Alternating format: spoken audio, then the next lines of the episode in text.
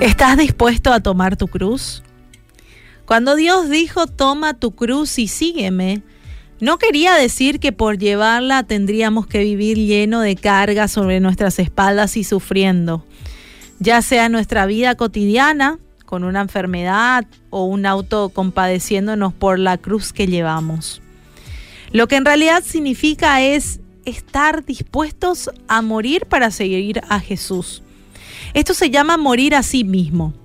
Es un llamado a la entrega total y absoluta. Cada vez que Jesús mandó a llevar la cruz, Él dijo, porque todo el que quiera salvar su vida, la perderá. Y todo el que pierda su vida por causa de mí, éste la salvará. Pues ¿qué aprovecha el hombre si gana todo el mundo y se destruye o se pierde a sí mismo?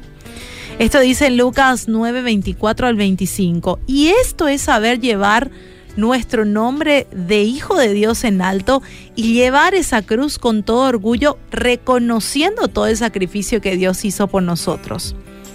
Había un grupo de personas a las que se le dio una cruz grande para el camino. Uno de ellos pensó, ¿por qué me esfuerzo en llevar esta cruz tan larga? Si la corto un poco, se hará más liviana y podré llevarla con más comodidad. Entonces la cortó. Siguió su camino y pensó nuevamente, me la reduje un poco más, me la redujeré un poco más y no afectará nada. Seguirá con la misma forma, pero será más liviana para mí. Entonces volvió a hacer. Y llegó un momento en el que todos los que llevaban esa cruz deberían pasar un barranco entonces todos procedieron a echar sus cruces y a ayudarse con ellas para atravesar ese precipicio, pero este varón que fue cortando su cruz no pudo hacerlo porque su cruz ya estaba demasiado corta y no alcanzaba al otro extremo para que pudiera pasar. Y es así como nosotros actuamos. Si aún tenemos nuestros pensamientos y actitudes puestas en lo que queremos, y en lo que es más cómodo para nosotros, sin pensar que el entregar nuestras vidas por completo a Dios es reconocer el sacrificio que hizo mandando a su Hijo.